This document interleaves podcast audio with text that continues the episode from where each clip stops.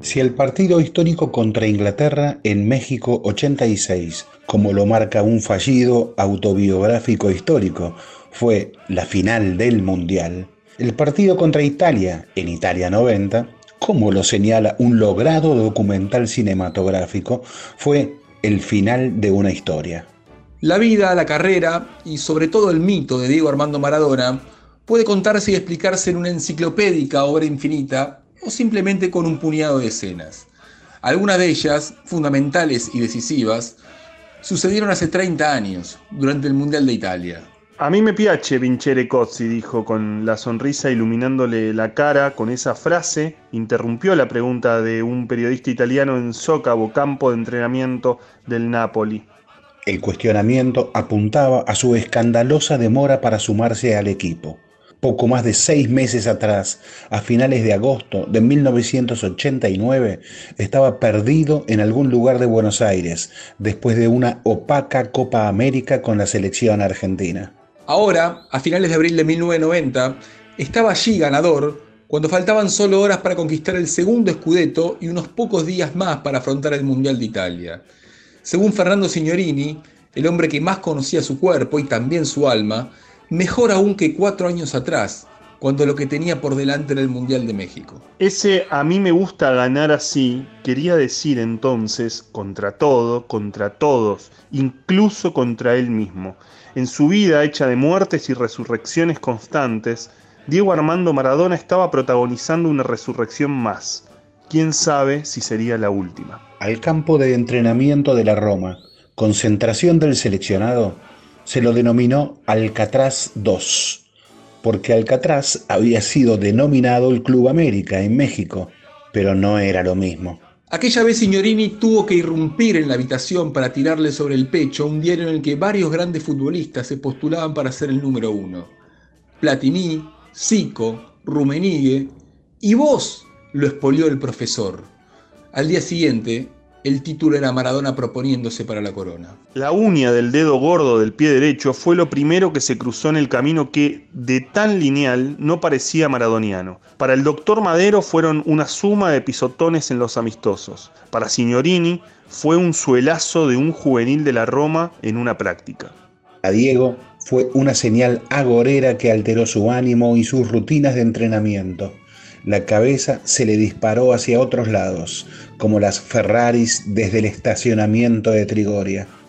De lo prosaico, una uña de un dedo gordo, a lo épico, jugar a pesar de todo, el trecho puede ser mínimo.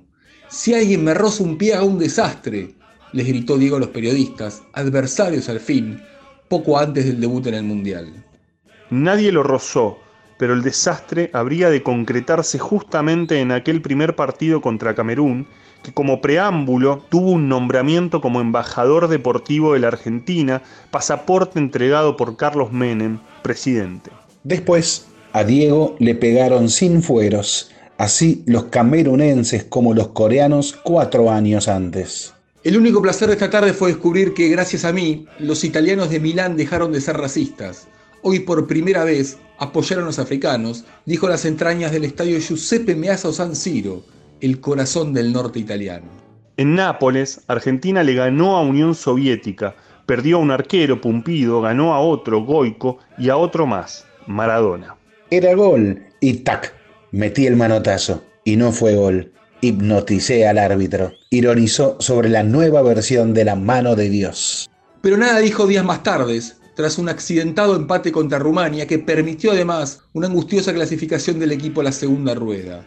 Sin palabras, habló con gestos. Después del partido, con una camiseta de la selección y en chancletas, se sentó en el cordón de la explanada de salida del Estadio San Paolo, rodeado de periodistas y fotógrafos. A la vista se empezaba a inflamar su tobillo izquierdo, víctima de las patadas rumanas. El tobillo de Diego entonces se convirtió en la nueva mano de Dios. Más que nunca, después de jugar así, de ganar así el partido contra Brasil por los octavos de final, nada menos que en Turín. Una especie de armada brancaleone comandada por ese líder roto, pero más líder por eso mismo, recorría Italia en un periplo inimaginado y para nada turístico. Napolitanos, recuerden que para el resto de los italianos ustedes no forman parte de Italia, movió la pelota Maradona mucho antes de que el árbitro ordenara el comienzo del partido ante Italia. Cierto, hubo un partido decisivo después, un hijos de puta que dio la vuelta al mundo como respuesta a los silbidos que tapaban los acordes del himno argentino en el Olímpico de Roma.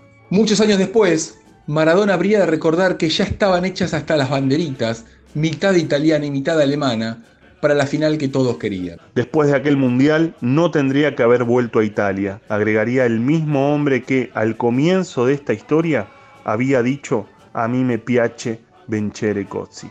Con una sonrisa iluminándole la cara, ahora decía, después de morir y resucitar varias veces, que aquel partido justo en Nápoles fue mi sentencia. Un texto de Daniel Arcucci, Italia 90, un viaje de un mes por la última resurrección de Maradona.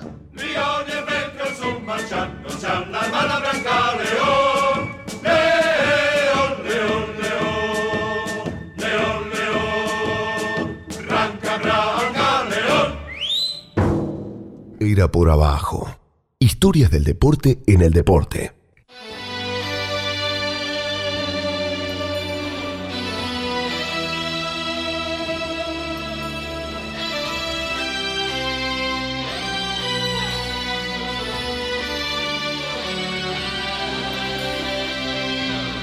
Por abajo, señores, es un programa raro. Eh, cuando ya vuelve el fútbol, cuando hoy lo vimos a Dybala eh, empatando a 0 a 0 con el Milan, la Juventus, mañana lo veremos a Messi, el miércoles lo vemos al Kun Agüero, cuando vuelve el fútbol, era por abajo se pone esta noche nostálgico. Eh, 30 años de Italia 90. Eh, buenas noches, Alejandro Bol, buenas noches, Andrés Burgo. Buenas noches, ¿cómo están? Hola señores, ¿cómo andan? Buenas noches para todos. Bien, bien. ¿Qué nos agarró? ¿Un ataque de nostalgia? ¿Por qué recordamos Italia 90? Me- A ver, elijo, creo- mi, bueno, elijo mi, mi, Sí. mi punto, si querés. Eh, ¿Cómo estás, Burgo? Perdón. hola, no, no, por favor. Pero elijo mi punto. Eh, creo que porque es este. Si, si, el- si México 86 nos dio el título y nos dio Maradona en el paraíso, eh, Italia 90 nos dio la épica de lo rústico, ¿no? Y, me parece que hay una hay un costado ahí que también es bastante rebelde. Alguna vez lo hablamos, Ezequiel, me gustaría eh, charlarlo hoy también.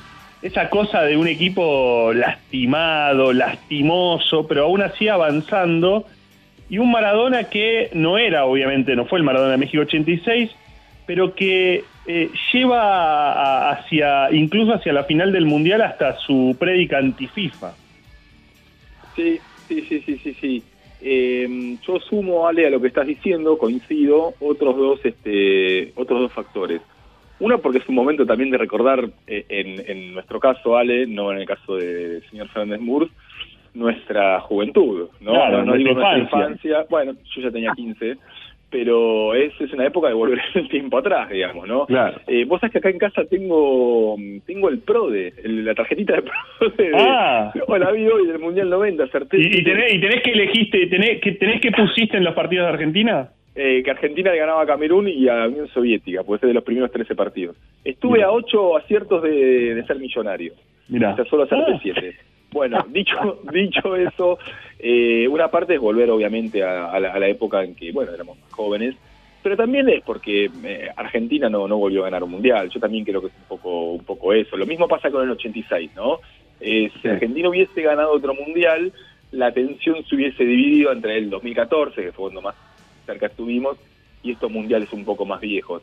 Me da la impresión que es una mezcla de, viste así como, no sé, la hinchada de River en su momento, la de Racing en su momento, se hacía hincha, se hacía hincha, como no podía ser hincha de, de su equipo, se hacía hincha de la hinchada, ¿no? Nos tenemos que hacer hincha de algo. Bueno, nos hacemos hinchas del equipo que ganó, el último que ganó fue el del 86, y uno que estuvo muy cerca que fue el del 90.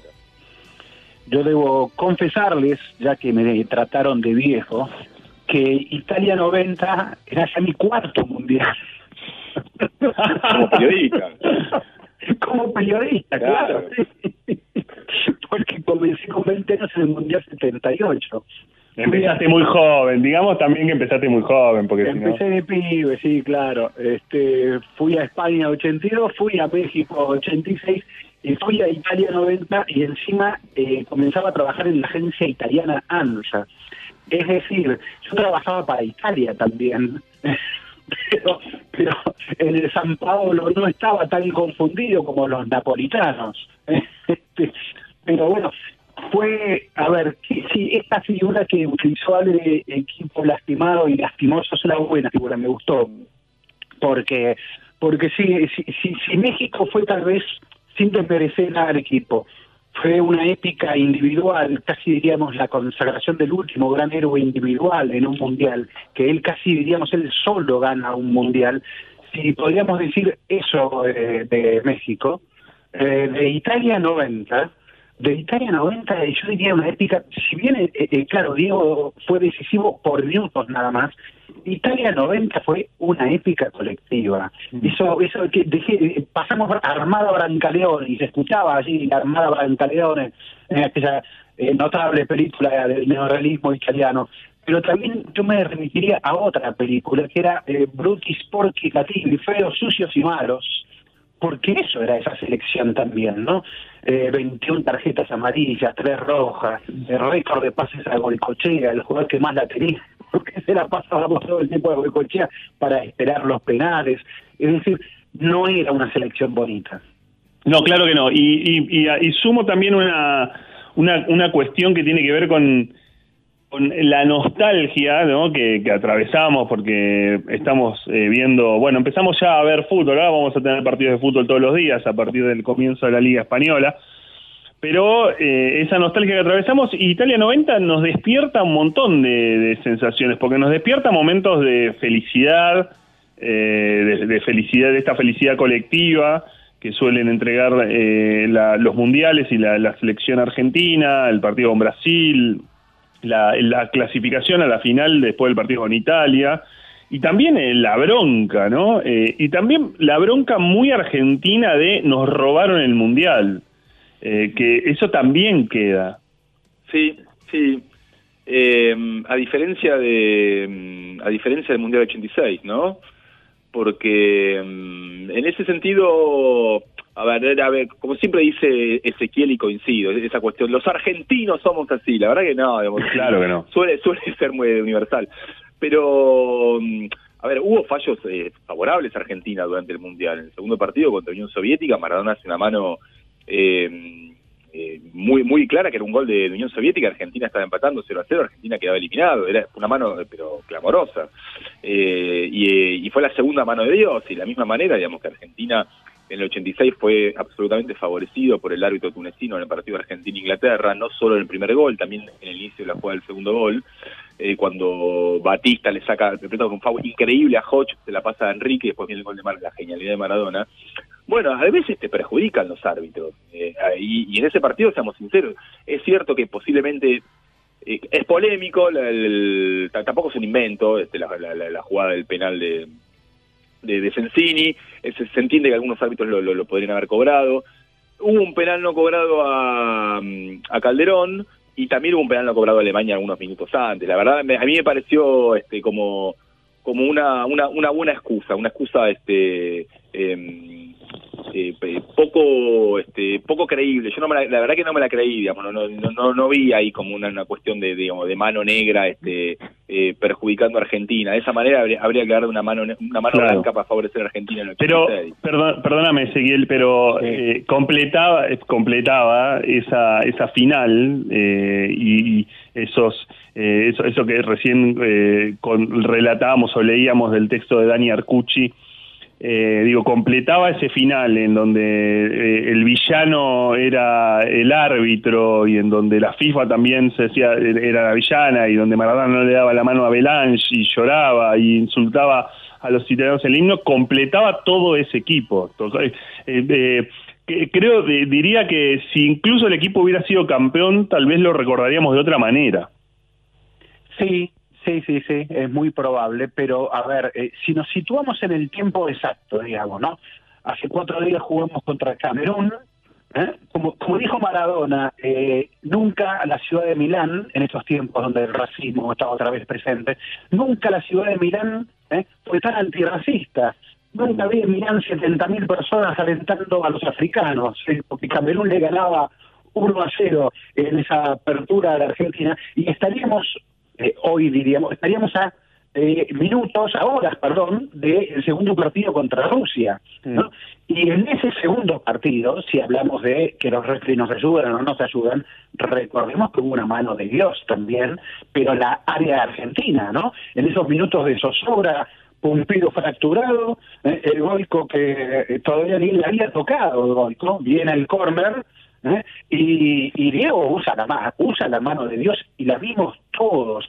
Si la mano de México 86 no fue tan clara, ¿eh? porque porque fue la viveza del Diego, porque el gesto de la cabeza, por lo que quieras, para mucha gente que no la pudo ver en el momento, esa esa mano se vio más clara todavía. En un árbitro sueco, Fredrickson creo que estaba cerca, no estaba lejos, estaba ahí muy cerquita. Y siga, siga. Mm.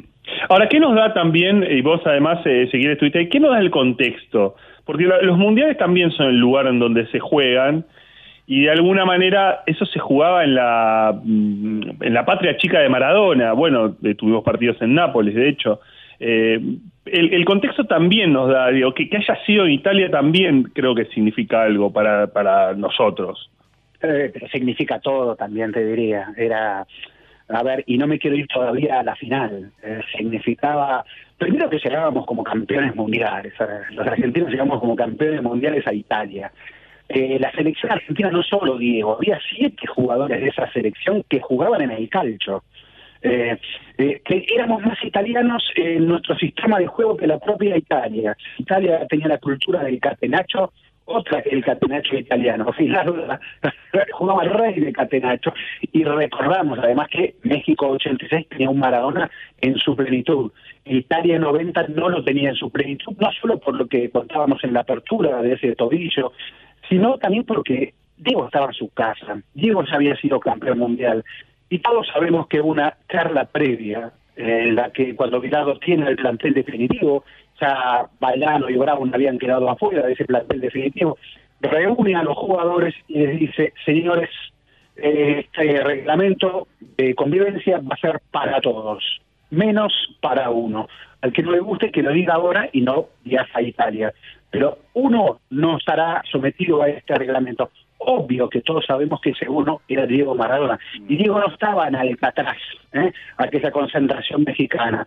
Trigoria era otra cosa, Roma era otra cosa, Italia era una casa para Maradona.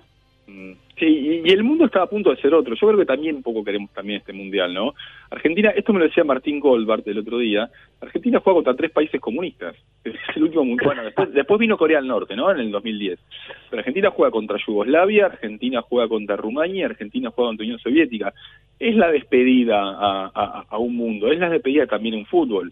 Digo, el, el fútbol empieza casi que es la despedida al, último fútbol, no, sé si romántico, pero el fútbol explota, la, industria del fútbol, y esto, lo saben mejor ustedes que yo, termina de explotar en el, en el, Mundial siguiente, en el Mundial de, Estados Unidos.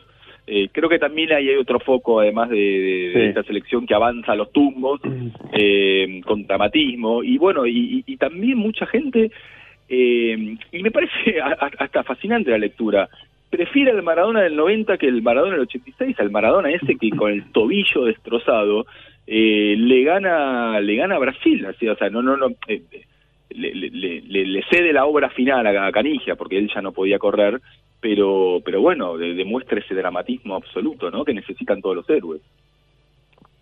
Sí, sí, es el a ver, y ese dramatismo trasladado al equipo era un equipo exasperado, era un equipo nervioso, que, cuando el árbitro cobraba algo que no, no le gustaba, lo, rodeaban todos los jugadores, le hacían una junta directiva. ¿eh? ya no hablo solo de Codesal en la final, fue casi todo el mundial así. Era una selección muy exasperada, muy al límite, que sabía que solo podía jugar así los partidos, porque si los partidos eran puro fútbol, esa selección no tenía mucho fútbol. Recordemos inclusive que cuatro días atrás, contra Camerún, ¿eh? Era suplente. Nadie lo podía creer, pero Canilla era suplente. Eh, y Diego estaba solo. Burruchaga era el que le tenía que acercar un poquito a la pelota, pero Diego estaba muy solo y encima no era el Diego de, México 86.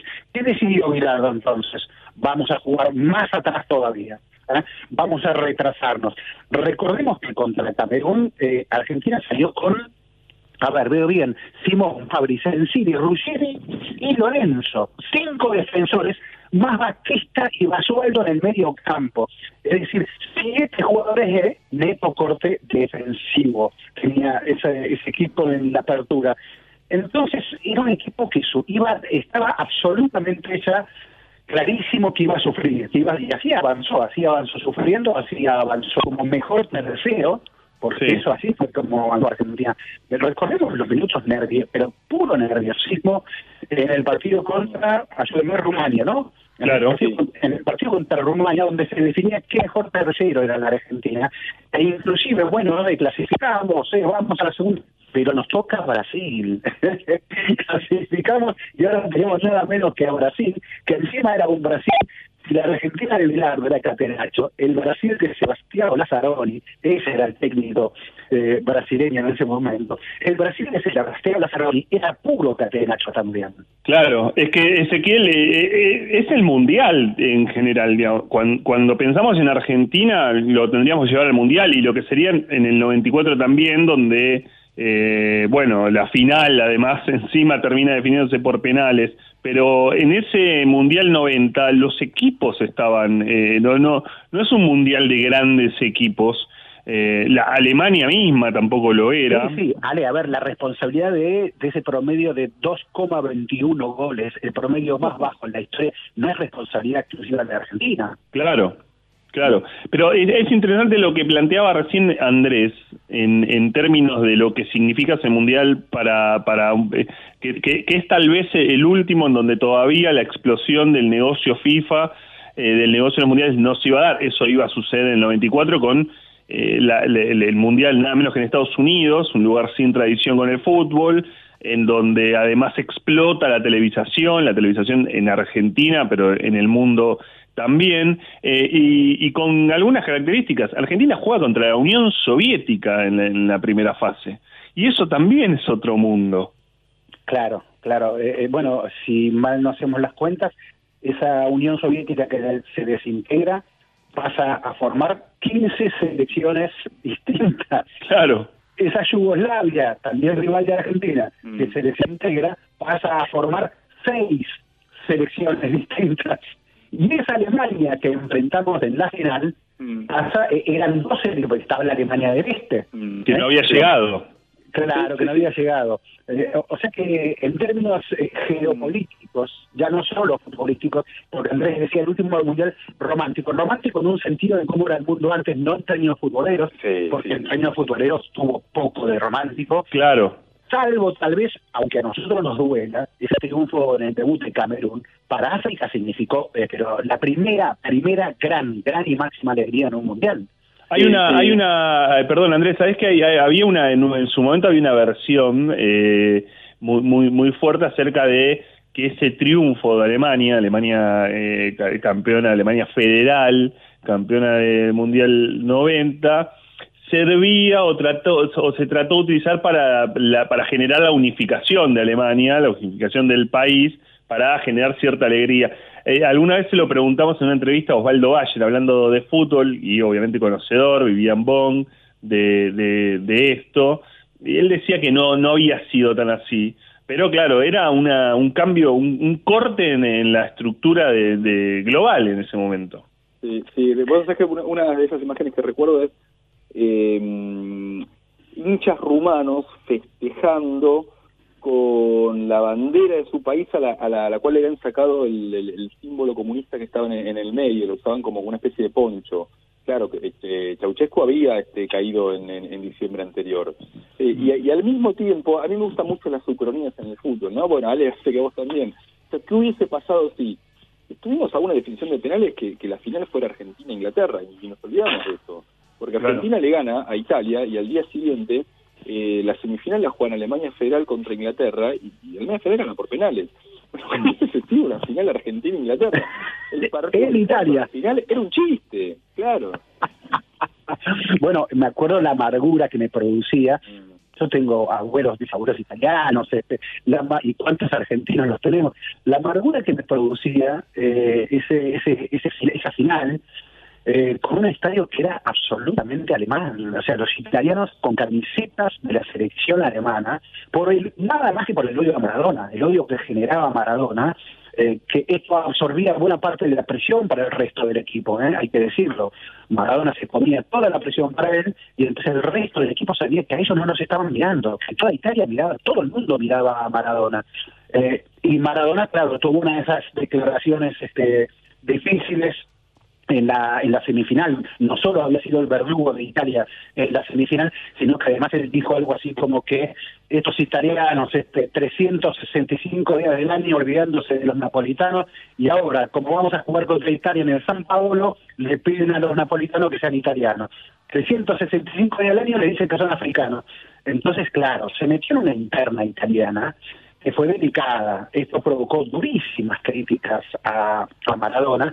Y entonces, claro, cuando llega la final, eh, es esa silbatina tremenda, tremenda, podés escucharla por YouTube, la pueden escuchar cuando suena el himno argentino, y ese momento, creo que es uno de los momentos más laterales que tiene un lateralísimo Diego Maradona, que es esperar que la cámara lo muestra a él, esperar que por la pantalla gigante del estadio va a poder responderle a esos 70.000 que están silbando el himno argentino y les manda el sonoro hijos de puta. Eh, Ezequiel, eh, Andrés, ¿quieren saber más sobre Diego Armando Maradona y el Mundial Sí, señor, 90? siempre, bueno, siempre. en un rato, después de la tanda. Italia presenta a Adidas.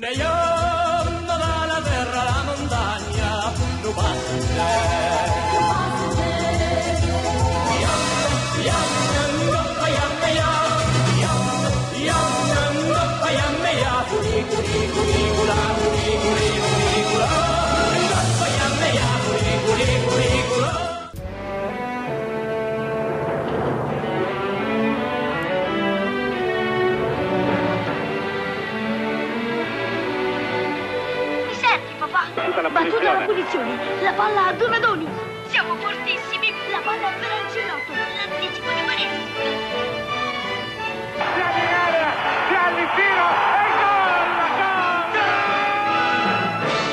IT con l'Italia. Uy, la de que faltaba. ¡Ganamos! Gánese un televisor con Coca-Cola y el Mundial de Fútbol. Forme la frase Mundial 90 con las letras y números impresos en el interior de las tapitas de Coca-Cola, Diet Coca-Cola, Sprite, Diet Sprite y Fanta. Preséntelas en el local de Coca-Cola más cercano y gánese un magnífico televisor color de 20 pulgadas con control remoto. Hay muchísimas posibilidades en juego. Coca-Cola es el de verdad. Ira por abajo. El espacio deportivo de la 1110.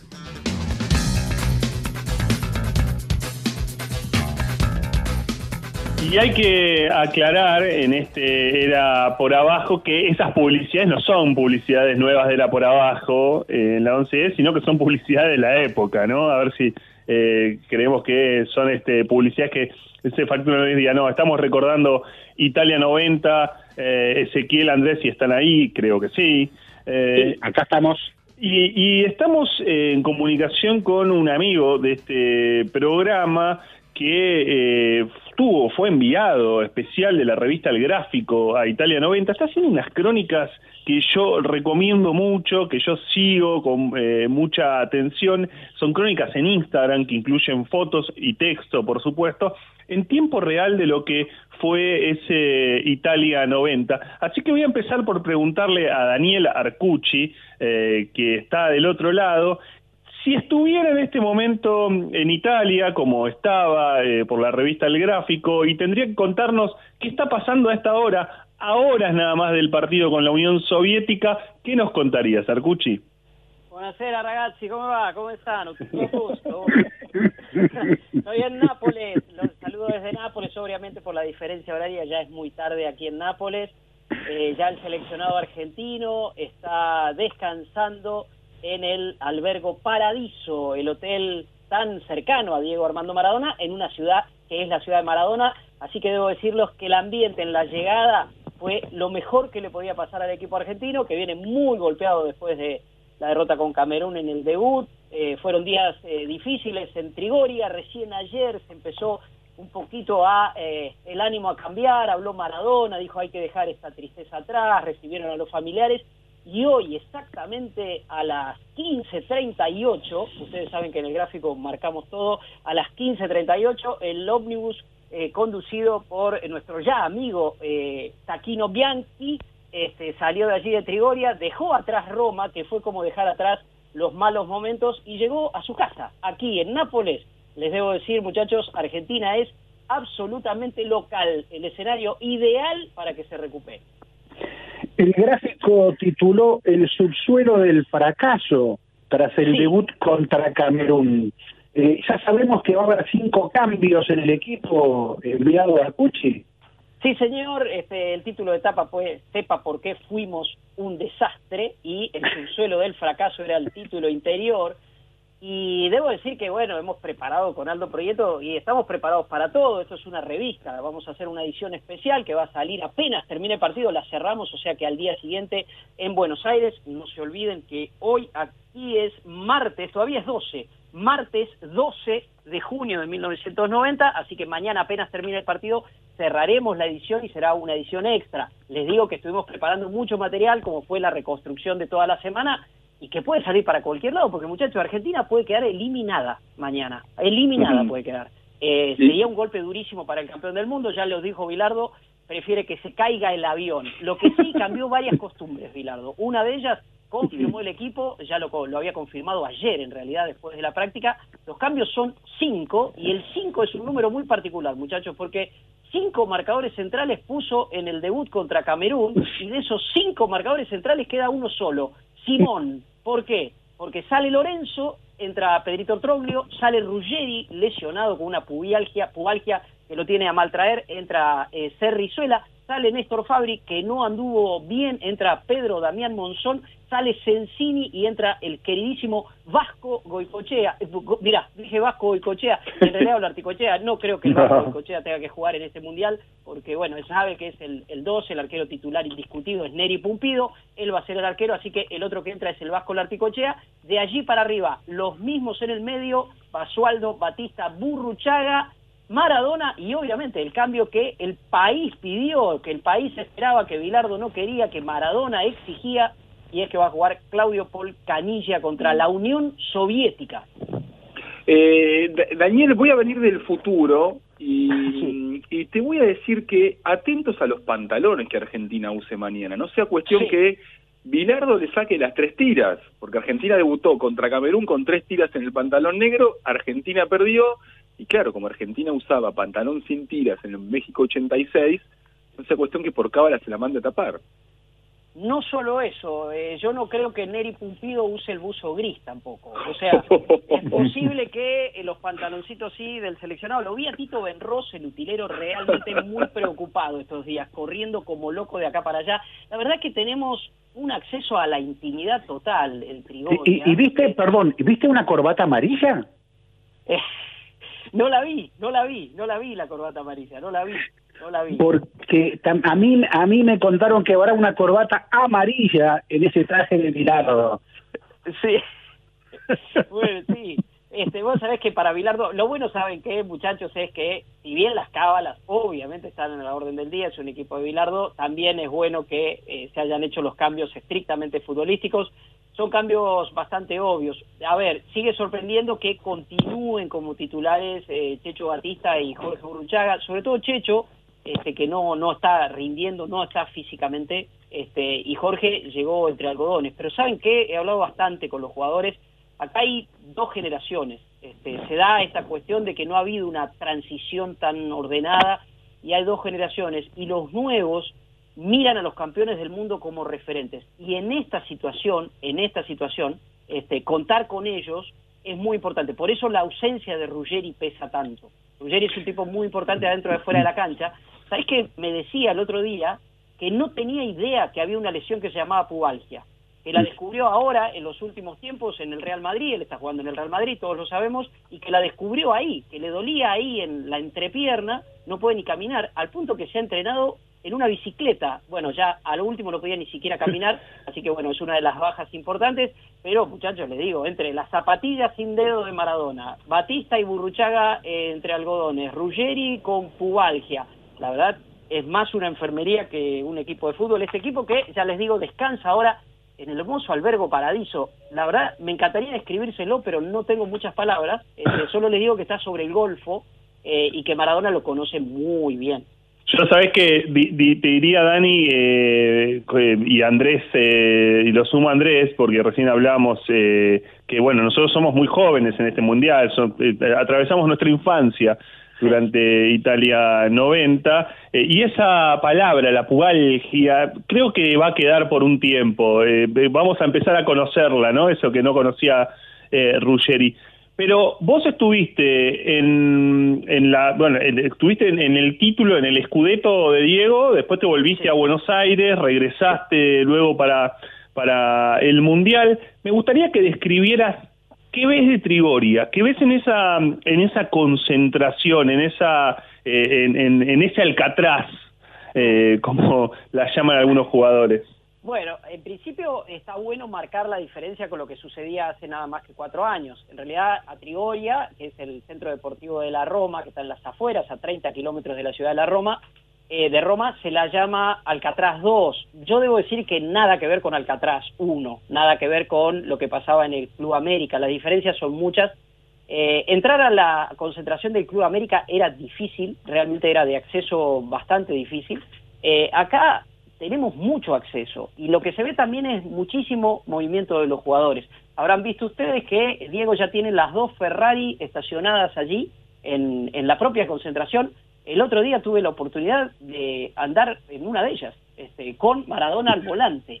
Eh, sucedió durante una de las últimas atenciones a la prensa, no estaba previsto que, Diego hablara, eh, pero yo creo que Diego tenía muchas ganas de hablar porque ya eh, había empezado a, a, poner un poquito el clima enrarecido contra la selección argentina, entonces eh, mientras él, eh, mientras atendían a otros jugadores, él se asomó, eh, tiene unos hermosos balcones, la concentración de Trigoria, que da hacia las canchas y hacia el lugar donde normalmente atienden a la prensa, con unas flores adelante, se asomó al balcón, imagínense lo que eran los periodistas de todo el mundo, había más de 100 periodistas, muchos italianos, obviamente, para los periodistas italianos la presencia de Maradona es casi como una selección propia, empezaron a llamarlo, no, Diego no, no los, no, no, decía que no con el dedito, vieron el gesto típico de Maradona con el dedito, y de mm. golpe yo me di cuenta que empezó como a achinar los ojos, vieron cuando alguien empieza a mirar así, a hacer foco, a distinguir, y resulta que estábamos todos los periodistas allí y escucho que dice, Arcuchi, Arcuchi, te van a pisar, te van a pisar. Y me estaba cargando y dice, pará, espera que ya abajo. Y se imaginan, primero conté con el agradecimiento de el resto de mis colegas, porque Maradona apareció ahí, este, respondió un par de, preguntas, fue muy claro allí, lo que dijo, empezó a jugar su propio partido allí en Italia, puso a Argentina de visitante absoluta, este, de ningún modo de favorita, pero esos típicos desafíos de Maradona, y en un momento me dice, salta la valla. Digo, ¿cómo? Salta la valla. Entonces, salto la valla, el custodio no me dijo nada, porque el que me llevaba era Maradona, y empezamos a caminar hacia adentro de la concentración de Trigoria. Yo ya la conocía porque con el Zoilo Horowitz, el queridísimo Zoilo Horowitz, mi compañero de viaje tantas veces, entramos, fuimos los primeros que entramos a, conocerla y nos permitieron sacar fotos, pero caminamos por un pasillo, salimos hacia el estacionamiento, que está al otro lado del edificio, y me dice, subite. Y era la Testarosa Negra, la famosa Ferrari Testarosa Negra. Así que me subí, aceleró, eh, y salimos de Trigoria, y empezamos a andar por esos caminos serpenteantes, creo que Ezequiel los ha conocido, hombre de la agencia ANSA, Ezequiel seguramente conoce los caminos de, Trigoria, anduvimos recorriendo todo por allí y bueno, nada, aprovechó para explicarme por qué tenía las Ferraris allí. Y me dijo, mira, este, muchos eh, se quejan que yo tengo los autos acá y sabes qué, me las gané y me gané tener los autos acá. A los 15 años tenía que demostrar si era demasiado bueno, a los 20 si podía jugar realmente en primera división, a los 25 si podía ser el mejor del mundo y ahora que tengo 29, me dijo, esto fue hace dos semanas, ahora que tengo 29 quieren, quieren que les demuestre que no voy a fracasar. ¿Saben qué? yo sé que no fracaso. El problema es de ellos, no es mío, los míos y yo confiamos en mí. Dimos una vuelta y estacionamos otra vez allí y me fui a escribir la nota, obviamente. Sí, yo estoy ahí muy cerca, Dani, pero estoy con Carleto Giuliano, eh, aquel Adeto Stampa, el jefe de prensa del Napoli, que era corresponsal de ANSA, pero en italiano. Yo era para Latinoamérica. Y estoy ahí tomando nota con Carleto Giuliano. Pero Burgo, que ya te dijo que viene del futuro, me sopló, me sopló al oído que en ese futuro vos escribirás una extraordinaria autobiografía ¿eh? de Diego Maradona, ¿eh? y, en la que Diego seguramente te contará muchas cosas de Italia 90. Nos gustaría, si le podemos contar a los eh, oyentes de nuestro programa, sin violar ningún pacto, ningún secreto, obvio, aquello que Diego no te contó, o te contó, pero me dijo esto no, pero vos percibimos algo que nos puedas contar. en realidad, eh, con Diego, más allá de sus situaciones personales, hay algo muy sencillo. Este, y que acá voy a estar yendo del futuro al pasado, yendo y viendo un poco en el presente, pero Diego desconfía mucho de Julio Grondona. Diego desconfía mucho de Julio Grondona, eh, porque entiende que este torneo, en este torneo, Argentina es una especie de este grano en el zapato de, de la FIFA, de algún modo. Eh, y analiza mucho cómo están armados los grupos, bueno, a quién le puede tocar con quién y que, bueno, quizás están soñando. Acá eh, los favoritos, Ezequiel y Diego lo sabe y le encanta ponerse en ese lugar aparte, los favoritos son tres y en este orden. Brasil, el número uno, yo no creo que se cruce con Argentina antes de la final, ¿eh? Si le toca. Eh, Italia, el número dos por ser local, lo mismo te diría. Y Alemania, esos son los favoritos. Argentina figura por debajo de Holanda. No, Diego desconfía de Grondona. ¿Y sabes qué? Me pongo a pensar si a Argentina le llega a ir mal en esto, en este mundial. Ir mal puede ser perder la final, ojo, ¿eh? Yo imagino que Maradona en esa autobiografía me va a decir que un día antes de la final, me estoy imaginando mucho, estoy spoileando, pero bueno, me va a decir que un día antes fueron a reconocer el estadio, usaron incluso las duchas y que Grondona se le acercó y le dijo en esa ducha, Diego, ya está, llegamos bastante lejos. La final es suficiente. ¿Usted qué me está diciendo, don Julio? ¿Que no tenemos que ganar mañana? Que ya está, Diego, que es suficiente. ¿Sabe qué, don Julio? Yo tengo más ganas de ganar que nunca ahora después de esto que usted me dice. Y muchos años después, estoy seguro que Diego, este, allá en Dubái, ah, ¿por qué dije Dubái? No sé, pero me va a decir que no debió volver a Italia, después de este mundial que hoy está protagonizando, en el que hoy está descansando, esperando jugar mañana contra la Unión Soviética, pero que no debió volver nunca a Italia. Que, que ese mundial fue su sentencia, una sentencia para su carrera, particularmente en el fútbol italiano. Es que, Dani, todos llegamos aquí a Italia y vemos unos pósters que promocionan ese mundial, y en ese afiche que supone una final, hay una camiseta italiana y una camiseta blanca que uno intuye que es la alemana, ¿no? Eh, eh, y, pero si todavía falta para la final, pero como ya ya están anunciando que será esa la final, eh, claro, ¿qué hace Argentina ahí? ¿Y qué hace Maradona ahí? ¿Qué significará Italia? Claro, vos dijiste recién eso, ¿no? lo, lo, decisivo que es para Maradona este Mundial de Italia. ¿Te lo imaginabas esto? Eh, a ver, no me lo puedo imaginar, pero me da la sensación que está recorriendo un camino que no tiene retorno en, su vínculo con, los italianos. No quiero pensar lo que puede llegar a pasar y cuáles pueden ser las consecuencias que le toque, por ejemplo, a la selección argentina jugar contra Italia en Nápoles, por ejemplo, en una semifinal y eliminarlo. Yo creo que eso sería definitivamente el final. Y yo estoy seguro, seguro, que así como para Maradona el partido contra los ingleses en México 86 fue la final del Mundial, estoy convencido que si se diera ese partido en cualquier instancia, que por los cruces podría ser la semifinal entre Argentina e Italia, para Maradona sería el final del Mundial. Eh, Daniel, lo que queda claro es que, eh, a, diferencia del, Mundial 86, en el que Maradona eh, eh, comienza el, Mundial con, con, la sombra de Platini, de Rummenigge, acá no hay ningún jugador que le haga sombra. Está claro, digamos, que es Maradona y el resto, bueno, son equipos. Sí, sí, es un mundial en ese sentido eh, diferente. Uno podría mirar eh, en Alemania a Lothar Matthaus. En Italia es más difícil. En principio es eh, Gianluca Vialli, pero el otro día en el debut, Vialli, si bien jugó bien, no fue la gran figura. Quien sorprendió a todos fue un tal Totò Schilacci, que acaba de pasar del Messina a la Juventus, y es posible que en este mundial escriba una página importante, pero son esos jugadores de un mundial, no lo veo de ningún modo en la categoría de los grandes monstruos. Los holandeses comenzaron mal hoy mismo, hoy mismo los holandeses perdieron, eh, perdón, empataron contra Egipto, un debut muy decepcionante de un equipo que tiene a Ronald Koeman, Fran Rijkaard, Marco Van Basten, Ruth Gullit, eh, dirigidos por Leo Ben Hacker, vienen de ser los campeones de la Eurocopa, pero también vienen de frustraciones en Mundial y han arrancado realmente mal. No veo de grandes figuras en el sentido Maradona. ¿Qué pasa con Diego? Y, esto vale aún cuatro años después, aquí en Italia 90. Eh, es difícil encontrar un jugador rindiendo en un mundial eh, con la trascendencia que ha tenido como fue Maradona en México 86. Hasta para él mismo es un enorme desafío. Tiene que ver con lo que me decía en el Pasión Las Ferrari. A los 29 años, cuatro años después, es de, ¿y vas a mantener ese nivel?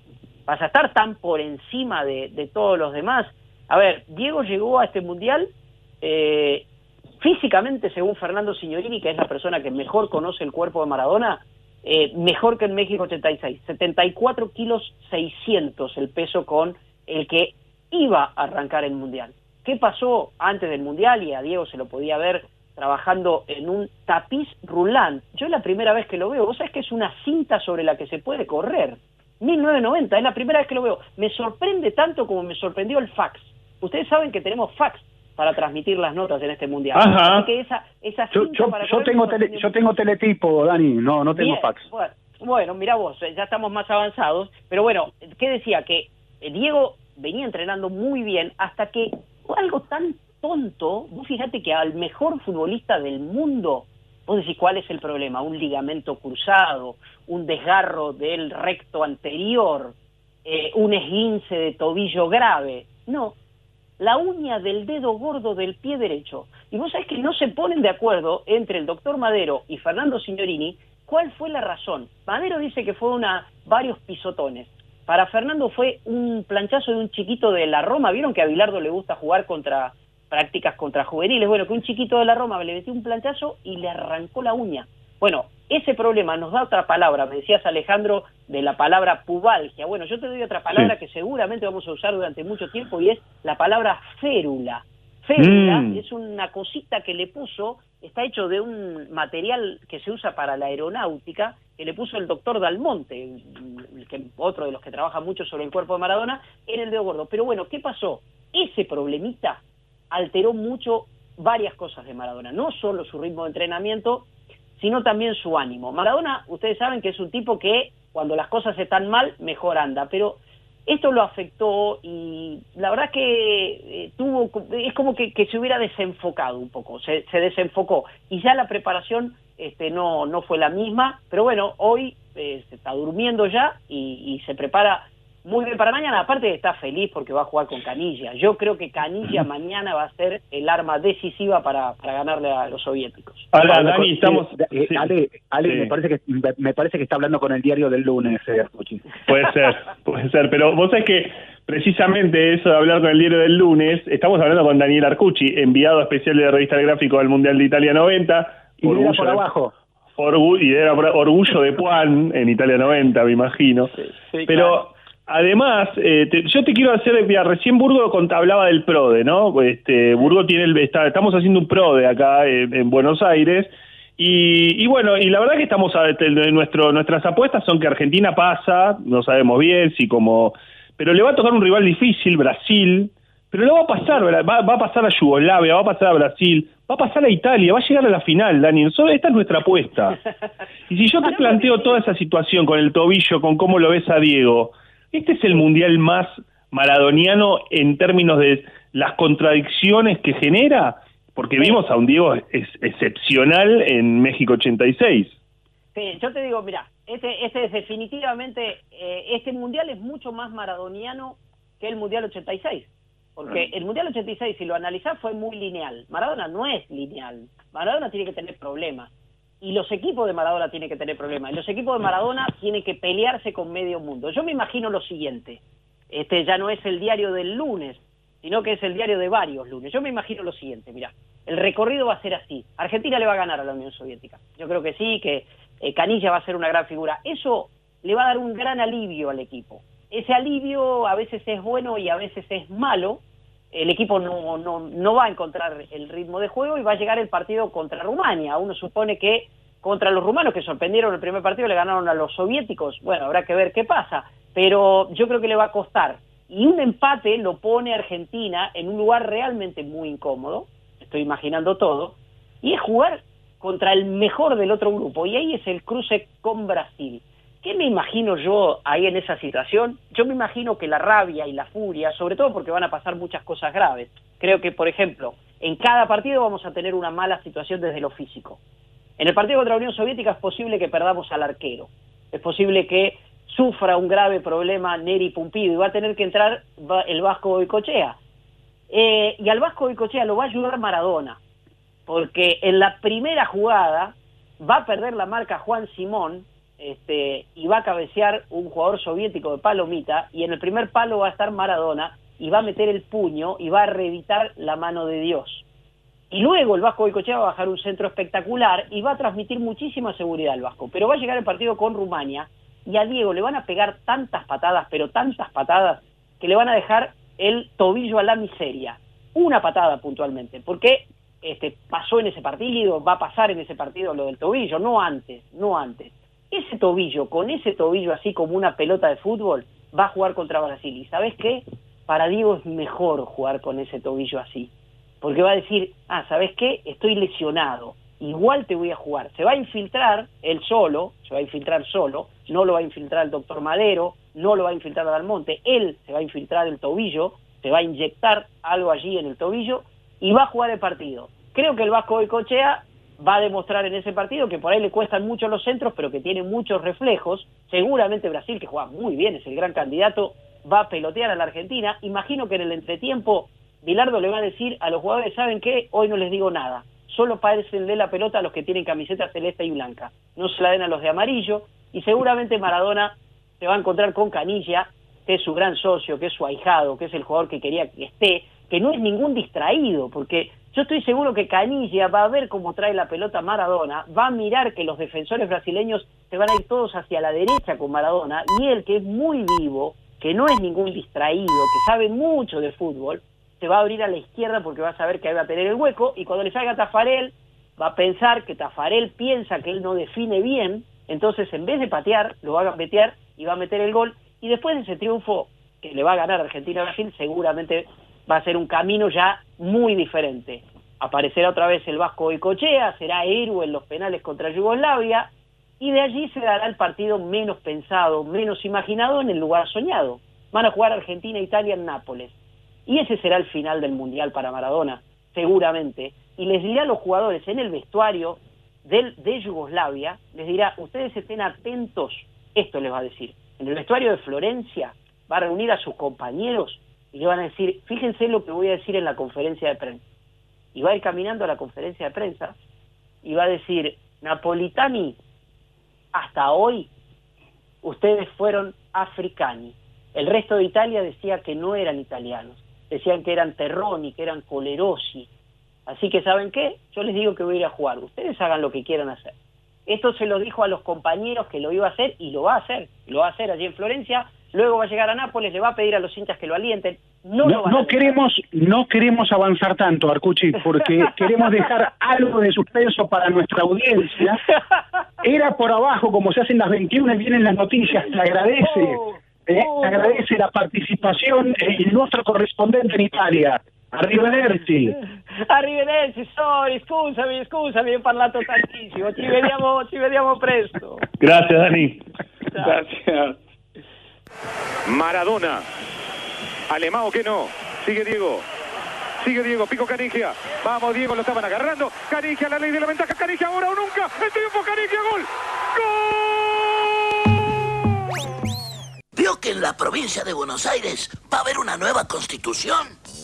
Doña la venimos a consultar por la reforma, porque ahora vecinos tendrán la manija, podrán gobernar. ¿Usted sabía que en la nueva constitución los municipios bonaerenses son autónomos y el pueblo tiene mucha más participación y control sobre sus gobernantes? Salgamos del Orsay. Era por abajo. Historias del deporte en el deporte. Llega Serena. Si lo tira afuera. Si ataca Goicochea. La Argentina será finalista. Allí va Serena. Serena. La Argentina. Finalista de la Copa del Mundo. La Argentina llega a la final. La Argentina. La Argentina finalista. Otra vez busca la Copa del Mundo. Ha dejado afuera a Italia. Allí se abrazan Pilardo y Pachamé. Es que Pachamé en toda su historia nunca ha perdido por penales. Por eso Bilardo estaba a su lado. Aquí está la historia de un nuevo triunfo.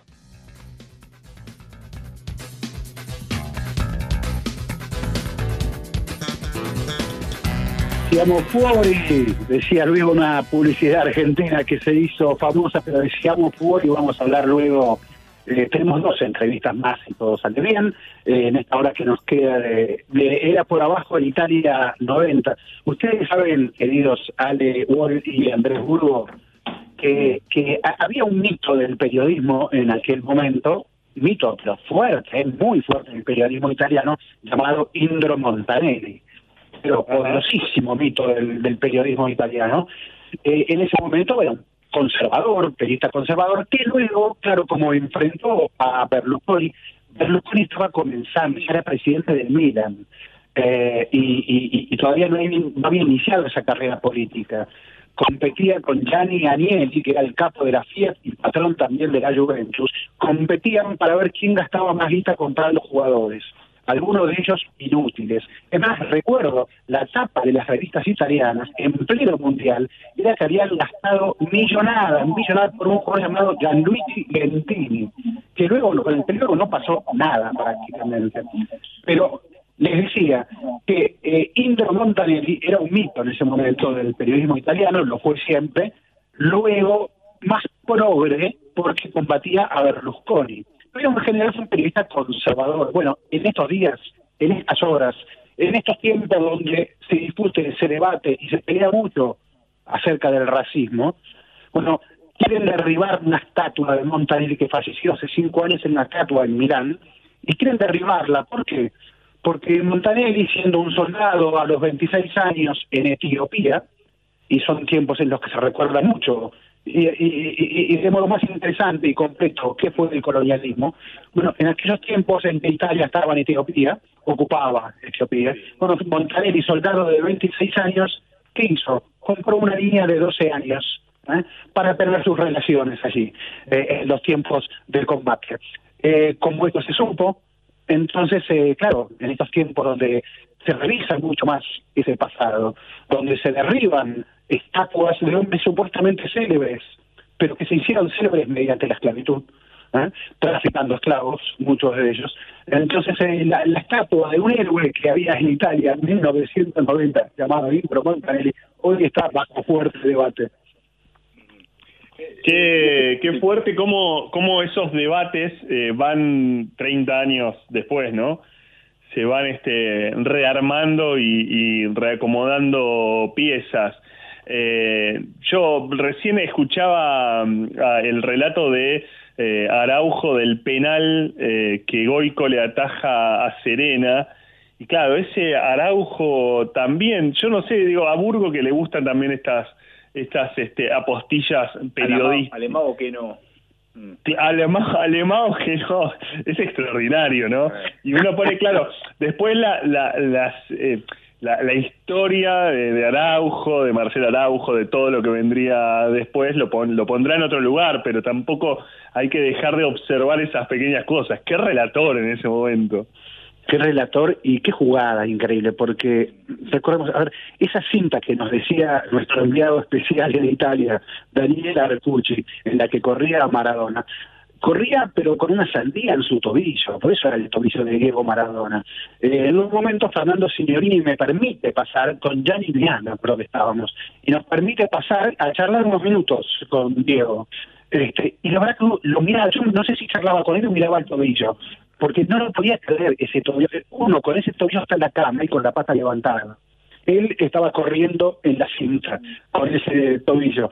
Era era realmente algo pero eh, increíble y con esa con ese estado en ese gol que escuchamos de Araujo, Diego, si yo no me equivoco, a ver, el gol era tres brasileños. Hay cuatro que están ahí eh, para la marca y entre los cuatro él encuentra el hueco de Carilla. Eh, fue una jugada, la verdad que increíble, eh, que, que, no, no solo, digo que las igual a las de México 86, ¿no? Sí, sí, eh, en un partido que bueno, que con el tiempo se sabrá que también al mismo tiempo que es la, la, canonización de Maradona o el, o el dramatismo que, que Maradona le agrega a su gloria del 86, bueno, también fue el partido en el que Argentina este, hizo trampa de, de manera este, deliberada, a diferencia también justamente del partido 86. A Maradona se le escapa la mano como cualquier jugador contra Inglaterra. Bueno, acá este, llevaron bidones, y no era la primera vez el cuerpo técnico de Bilardo lo hacía, llevaron bidones para contaminar al rival. Yo no recuerdo un, hecho tan este tan vergonzante. Eh, a ver, eh, nosotros bueno, nos conocemos, nos chicaneamos, digamos, o sea, creo que yo le reconozco a, a, Bilardo cuestiones que ustedes no le reconocen. Dicho eso, eh, qué feo que fue eso, qué, qué, qué, cosa horrible, digamos, que un equipo salga a, a, contaminar al rival, ¿no? Es tan horrible, a ver, un gol con la mano es una acción espontánea, este, como la de México 86. Esto es una acción planificada pero de lo bueno y de lo malo, eh, de aquello que sucedió en Italia 90, de aquella selección que era una armada brancaleone, aquellos feos, sucios y malos que arruinaron a ese primer mundo que soñaba la final europea. Si quieren, después de este corte pequeño, tenemos, creo, una entrevista y nos podrán contar algo más.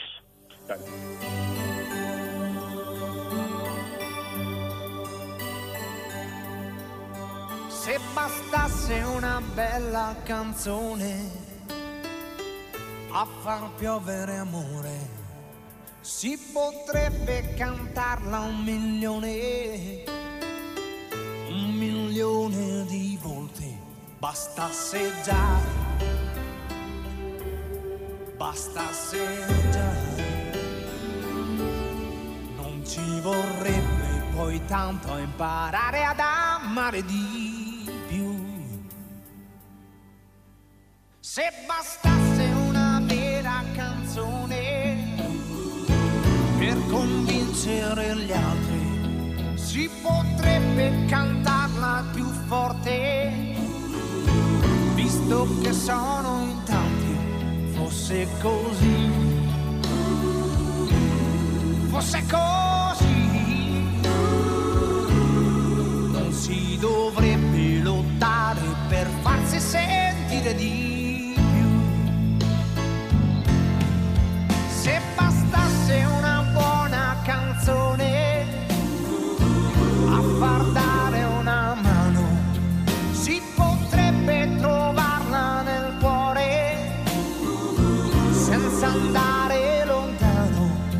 bastasse già,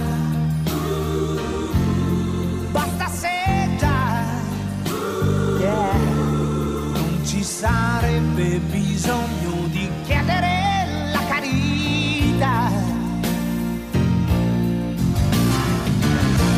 Dedicato a tutti quelli che sono allo sbando, dedicato a tutti quelli che non ancora niente. E sono ai margini da sempre. Oh, dedicato a tutti quelli che stanno aspettando, dedicato a tutti quelli che rimangono dei sognatori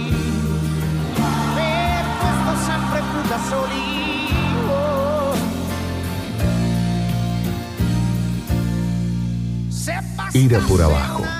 El espacio deportivo de la 1110. Mundial es de ATC. Este sábado con dos partidos apasionantes. A las 11.30 Unión Soviética frente a Rumania. En directo desde Bari, los dos futuros rivales de Argentina. Y a las 15.30 Italia frente a Austria. En directo desde Roma el esperado debut de los locales frente al duro equipo austríaco. Y toda Italia será una fiesta. El Mundial ya está en marcha y este sábado lo viviremos a partir de las 11.30 por ATC en todo el país.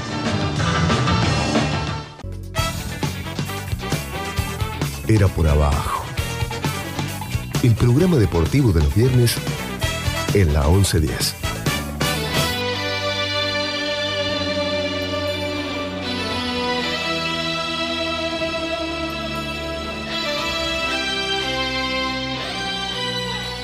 Retomamos, queridos, sale igual Andrés Burgo en Era por Abajo.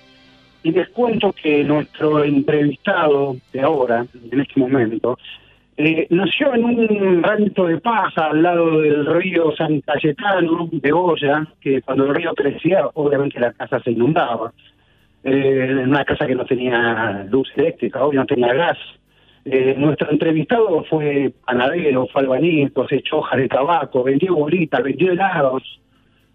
Y unos años después estaba allí en el Estadio Olímpico de Roma jugando la final del Mundial de Italia 90 contra Alemania. Ya venía de jugar alguna final, ¿eh? alguna final intercontinental con Independiente. Ya venía de ganar títulos también, ¿eh? venía de ganar títulos por Independiente. Eh, Pedro Damián Monzón te saluda, Ezequiel Fernández Murs. Eh, un gusto, que gracias porque nos puedas atender. Y bueno, y qué, ese, ese monzón de aquella infancia dura, difícil, ¿cómo pasaba esas horas previas sabiendo que jugaba una final de un mundial de fútbol? Hola Ezequiel, buenas noches para vos y para los que están ahí con vos. Eh, primeramente agradecerte por, por darme este espacio, sabes que te tengo un gran aprecio, hemos vivido momentos muy lindos junto al que ya no está con nosotros, el Tata Brown, Baldassi, ¿me acuerdas cuando fuimos a Sí, como que no. conferencias en, en Chile y creo que ahí pegamos una buena onda y conversamos mucho de, de un montón de cosas y de la vida de cada uno de nosotros también. Así que un placer volver a hablar con, con vos, Ezequiel querido. Qué grande, bueno, sí, muchas gracias. Bueno, de todo lo que charlamos allí, claro, una un cosa es poquito lo- más fuerte el retorno que, no te, que te escucho muy bajo. ¿eh? Ah, bueno, a ver si me pueden subir un poquito, a ver, ¿me escuchás mejor ahora? Ahora sí. Bien, bien. Y de, y de todo lo que vos recordaste que charlamos, charlábamos allí en largas sobremesas, algunas de esas cosas son impublicables, por supuesto. Pero bueno, este, esa selección vivió de todo, absolutamente de todo. Casi nadie daba un mango después de ese debut. A esa selección le costó muchísimo avanzar, sufrió muchísimo para llegar a esa final. ¿Cómo fue posible que esa selección, que la verdad, todos lo sabemos, no tenía mucho fútbol? Tenía Diego y un gran armado colectivo, pero no tenía mucho fútbol. ¿Cómo fue posible que llegaran a esa final? Bueno, yo creo que fue con, con, temperamento, con esfuerzo día a día, ya lo- el esfuerzo que habíamos hecho nosotros para poder estar en esa selección, de ser citado, de ser convocado, ¿sí? Venía, veníamos de un tiempo largo con, con trabajo previo con, con Carlos Salvador desde muchos años, porque yo me acuerdo que eh, yo y otro chico más, como, como Roger y Gareca, que no llegó al Mundial también a ninguno de los dos que dirigió Bilardo, eh, el Checho Batista, bueno, eh, todo- eh, Neri Pumpido.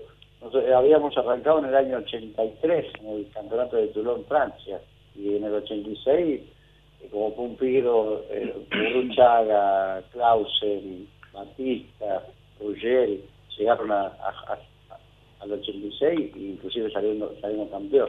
Veníamos con un trabajo previo eh, y nosotros sabíamos que el esfuerzo tenía que estar siempre y el esfuerzo que le poníamos todo era por, por, dar todo lo que estaba a nuestro alcance para, para la alegría de, de los argentinos y no pensábamos mucho en la alegría de nosotros. La verdad que cualquiera que estuvimos en esa selección creo que te vamos a contar el mismo relato.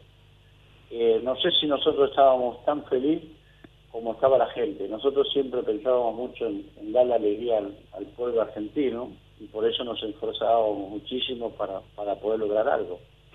Ahora, eh, ¿sabes, Pedro? Pedro, ¿sabes que si vamos exactamente a 30 años atrás, es decir, 12 de junio de 1990, hace cuatro días eh, el debut fue 0-1 con Camerún. ¿Eh? Pilar que les dice que, que si, si no, no clasificamos, que se caiga el avión, con todos ahí más o menos. Están a horas de jugar contra la Unión Soviética. ¿Cómo era ese momento? Porque si perdían ese partido, quedaban eliminados. El campeón mundial eliminado al segundo partido. ¿Cómo eran esas horas? Eh, nosotros estábamos muy confiados. Eh, Carlos, no sé si estaba tan confiado, pero sí sabía que íbamos a dar todos. Eh, cuando termina el partido de Camerún al otro día ya sabíamos nosotros eh, porque a mí también me tocó jugar, no, el primer partido no me tocó jugar, estuve ni siquiera en el banco, porque antes no estaban todos en el banco, solamente había 18. Sí. Y, y yo no estuve ni siquiera en el banco, de suplente ese día. Pero al otro día de, de, de haber perdido con Camerún, yo ya sabía que, que, iba a jugar el titular contra la Unión Soviética. Entonces ya estábamos preparados. Bilardo no entrenamos mucho más de lo que veníamos entrenando eh, no nos habló mucho más de lo que, lo que ya sabíamos qué es lo que quería él de cada uno de nosotros si nos tocaba jugar. Eh, solamente prepararnos mentalmente y conversar mucho entre nosotros, entre el grupo. A veces armábamos grupitos de cuatro, de cinco, de tres, a veces todos juntos, pero siempre el grupo, aunque nos dividíamos en grupos para conversar de lo que íbamos a hacer y lo que eh, tendríamos que hacer cada uno dentro de la cancha, no era que estaba separado el grupo, sino por ahí nos tocaba, tomábamos un, compartíamos un mate entre cuatro o cinco y, claro. estábamos pensando cómo te vas a mover, cómo vas a marcar, cómo vas a saltar, o sea, esa, ese tipo de cosas, ¿no? O sea, para que entiendan, no es que estábamos separados, sino por ahí compartiendo algo, una sobremesa, y todo lo que estábamos en la mesa estábamos conversando de lo que íbamos a hacer adentro de las canchas, ¿no? No era que no estábamos pensando en, en otra cosa ah, más que lo que deberíamos hacer adentro de la cancha. Pero. Que, que sería de nosotros. Entonces, nos dio mucha confianza porque dos días antes ya sabíamos lo que quiénes iban a entrar a la cancha y los que habían quedado afuera de, de ese partido también estaban enchufados y, y obviamente motivando y acompañando a, a los principalmente a los 11 que iban a entrar, entrar en, en, ese partido, ¿no? Entonces yo me acuerdo que tenía que marcar a Protasov eh, y Protasov era uno de los de los de los mejores delanteros que había en ese momento junto con Careca y otros más no sacando a Diego de todo eso no que era el mejor de todo pero era un delantero del cual teníamos que tener mucho cuidado. Y yo me preparaba mentalmente muchísimo para para para marcarlo a él porque sabíamos que no teníamos tampoco nosotros muchas referencias más que algunos videos que nos podían pasar Villardo en esa época que tenía que viajar él a Europa o que le mandaban un video y lo mirábamos mil veces un poquito. Ahora ya eh, hay un partido en una práctica y, el jugador ya sabe cómo está entrenando ese que vos le vas a marcar al, el, en, en, algún momento o en el partido el que viene, ¿no? Entonces, eh, nos preparamos mucho, pero confiado en que, en que íbamos a llegar a, a, a, lo más alto, que era jugar la final, y obviamente soñábamos con, con volver a salir campeón. Ahora, Pedro, Pedro. Sí, te escucho bajo, casi que no te escucho. Me, me escuchas muy bajo, ¿no? Ahí este, mejora el retrover. Te toca hacer nada menos que eh, centro corner de Diego, tu cabezazo, gol con tu mani y es el gol le permite clasificarse a Argentina. ¿Cómo fueron las horas posteriores de eso? Porque me imagino que esto que relataba eh, quiere de, tu historia de llegar a un mundial y este es un gol en el mundial de haber sido muy fuerte la voz eh, así que tal vez me un poquito de esas horas posteriores Sabes que no te escuché casi nada, ¿eh? No, no, bueno, eh, es que se escucha mal el, el, teléfono, dale. No, lo que te estaba preguntando era, bueno, que vos que convertís este, en, en, tu segundo partido en el Mundial, convertís un gol clave, que no sé si sabes el dato, pero yo recuerdo que Bilardo dijo en su momento que fue el único gol de, de córner de un Mundial imagino que es el, el, el gran recuerdo de, bueno, vos saliste campeón con Independiente, pero sí recuerdo, imagino que es el gran recuerdo positivo de tu carrera, ¿no? Sí, obviamente, sí. Bueno, eso fue en el, segundo partido que jugué yo como titular. Claro. Fue con, con Rumania, sí, obviamente. Es un recuerdo muy lindo, recuerdo muy lindo, pero lo más el recuerdo más, más, más emocionante y, que tengo en mi corazón, en la mente, es haber vestido la camiseta de la selección en un mundial, porque yo soñé con eso, me preparaba para, para, para poder estar en un mundial. Eh, y, y obviamente que contento por hacer un gol, pero yo también estaba tal vez mucho más contento cuando, cuando salvaba una jugada de, gol eh, y, que pudiéramos eh, ganar el partido. Eso como defensor estaba más preparado para, para defender que, para poder concretar. ¿no? Y, la alegría del gol fue la alegría muy cortita en ese momento, me acuerdo que fue muy cortito, solamente ahí festejar un poquito, ni siquiera sabía gritar el gol porque por la emoción. y porque yo ya estaba directamente pensando en que tenía que seguir marcando y seguir eh, defendiendo como defensor para que nosotros pudiéramos clasificar inclusive, ¿no? Porque era la clasificación de nosotros, con un, empatando o ganando clasificábamos, si perdíamos eh, quedábamos fuera del Mundial. Imagínate que, eh, no sé si Bilardo, pero capaz que nosotros mismos hubiésemos deseado que se caiga el avión para no llegar a Buenos Aires. Eh, porque yo les cuento también a ustedes, de que yo era uno, en ese momento era uno, un jugador de fútbol que pensaba que el fútbol era la vida y hoy con 58 años, o hace muchos años atrás, ya me di cuenta que el fútbol era una partecita muy chiquita en mi vida, ¿no? que no era la vida misma. Pero en ese momento, en esos años de jugador, yo pensaba que el fútbol era la vida y que se te me terminaba el fútbol y tal, vez también se te tenía que, terminar la vida. Y a los 56 años eh, volví a ser papá, así que imagínate que... Qué lindo el cambio fue la, vida y, cambio también en mi, en, pensamiento, de, haber cambiado ese pensamiento que, que, lo tuvo durante mucho tiempo, que, el fútbol era la vida, ¿no? Y pero por eso era que si nos teníamos que tirar de cabeza desde donde sea por salvar un, gol, eh, lo hubiésemos hecho, ¿no? Eh, Pedro, estamos hablando con Pedro Monzón, eh, uno de los integrantes de aquella selección del Mundial de Italia 90. Pedro, eh, como contracara tuviste la final, ¿no? Este, y la expulsión en la final. Es muy lindo esto que estás diciendo, además acerca de lo que significa entre esas cuestiones que tiene el fútbol. Pero mucho tiempo después te lo encontraste al árbitro de esa final. ¿Cómo fue el reencuentro? Primero, si te puedo contar algo antes de, del encuentro.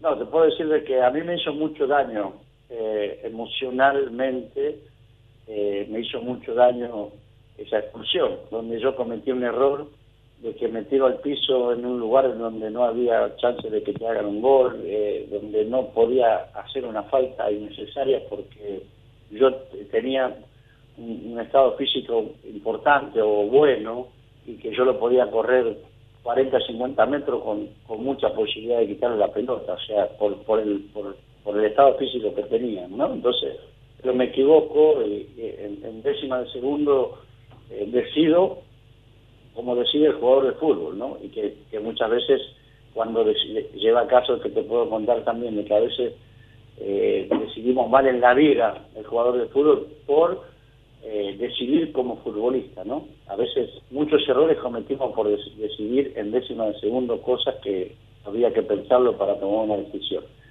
Pero eso me, hizo vivir mucho tiempo eh, bastante mal, inclusive cuando cuando me tocó empezar a dirigir, que hace ya 17 años que soy técnico de fútbol y trabajo, gracias a Dios, casi siempre en el ascenso, pero tengo trabajo, y se ponían alguna gente detrás mío del banco de suplentes y solamente me insultaban y me recordaban que, habíamos perdido la final por culpa mía y atrás, detrás de eso venía miles de insultos, ¿no? Y muchas veces también en la calle me han gritado cosas que te hacían doler porque tal vez tenían razón o tal vez me daban mucho valor a mí que si yo hubiese estado en la cancha no hubiésemos perdido. Seguramente no era así, hubiésemos tal vez perdido de la misma manera, ¿no?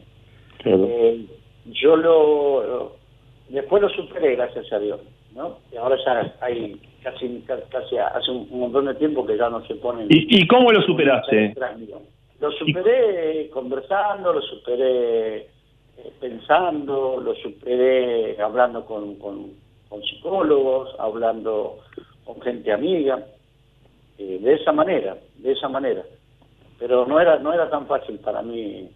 Eh, durante muchos años me pasó que no, se me hacía difícil, se me hacía difícil poder borrar y, e inclusive poder explicarle a la gente que no era así como, como ellos pensaban, ¿no? Porque yo era tal vez uno de los de los primeros o, estaba dentro del grupo que, que, queríamos ganar ese mundial, ¿no?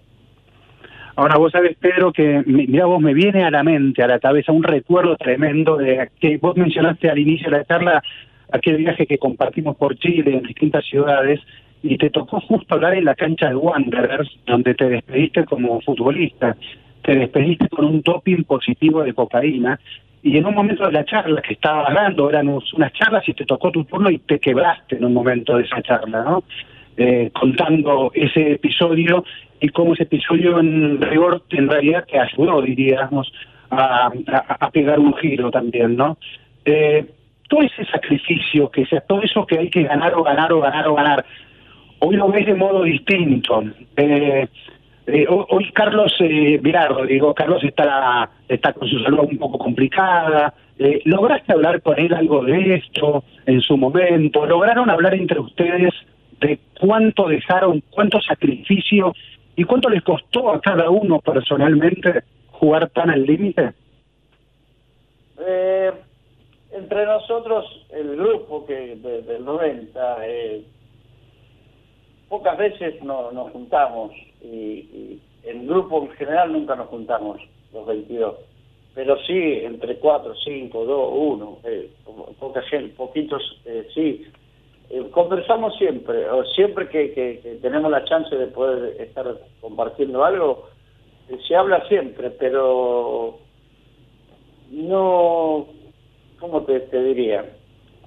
no, no, no, nos pasamos así como diciendo fanela, ¿viste? Porque hacíamos esto, hacíamos lo otro. No, solamente recordamos las cosas lindas y las cosas que no fueron tan lindas las recordamos, pero no decimos, teníamos, pudimos haber hecho otra cosa, teníamos que haber, o sea, no cambiamos porque fue el momento, fue lo que pasó. Claro. Hay cosas en la vida que es difícil cambiar, ¿no? Porque ya pasaron y, ya no tuvimos más chance de, de poder cambiar la, la situación o, el logro en este caso, ¿no? No, no, ya no se pudo, no se puede. Cuando pasa algo ya pasó y hay que tratar de después hacer mejor y pero no no no no no hablamos de, ese tipo de cosas pero sí sabemos todos interiormente que jugábamos al límite que entrenábamos al límite y que soñábamos siempre con, con darle lo mejor a la en este caso a la selección argentina, para todos los argentinos. Y te cuento que después, cuando eh, la pregunta anterior, ¿no? que yo después fui a trabajar a México del 2001, 2002, 2003, y en esos años me encontré con, con Codesal, que era el director de, los árbitros en, México, y nos encontramos en una cancha, yo dirigía el ascenso, y yo fui a ver un partido que no era que nos tocaba jugar después nosotros, bueno, cosas que fui a una cancha y ahí nos vimos y me miró y él me dijo, yo te conozco. Y le digo, sí, sí, me debe conocer. y el que estaba al lado de él le dijo, mirá que es Pedro Monzón. Yo escuché que le dijo eso. Y porque él sabía que me conocía, pero no, no él pensaba que era un jugador de México. Entonces, bueno, y ah, sí, dice, ahora me acuerdo, sos Pedro Damián. Y así, señor, yo estoy muy feliz trabajando en su país, ¿no? Eh, y me dice, me gustaría que, que, no, que pudiera compartir un café, dice, como, como ustedes comparten los argentinos. Me dio la tarjeta para que vaya a verlo al Distrito Federal, que él era, estaba en su oficina ahí en la, Federación Mexicana de Fútbol. Y de ahí conversamos muchísimo. Nunca conversamos de la expulsión, pero sí conversamos de fútbol, conversamos de la vida.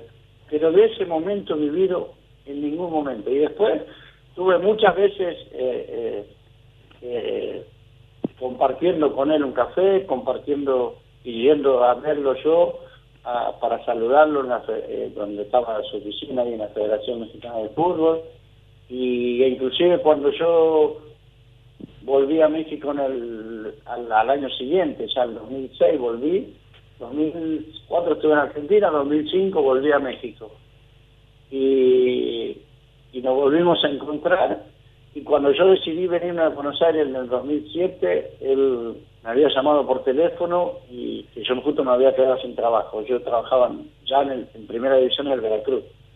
Y él me decía que quería que, que él me iba a dar mucha ayuda para que yo siga trabajando porque se habló que, supuestamente le contaban a él que yo tenía que trabajaba bien no con los grupos y que tenía que trabajaba bien con, como, director técnico y él me, me pidió que me quedara en el país que, que podía darle mucho mucha enseñanza como entrenador y como persona así que eh, la verdad me me hizo sentir muy bien porque en todo momento siempre me, me ofreció ayuda al hombre, ¿no? Y yo en, el- en un momento pensé también, ¿y por qué no me ayudaste y me sacaste una amarilla, no? Pero no, tenía ganas de decirle, pero no se lo dije nunca.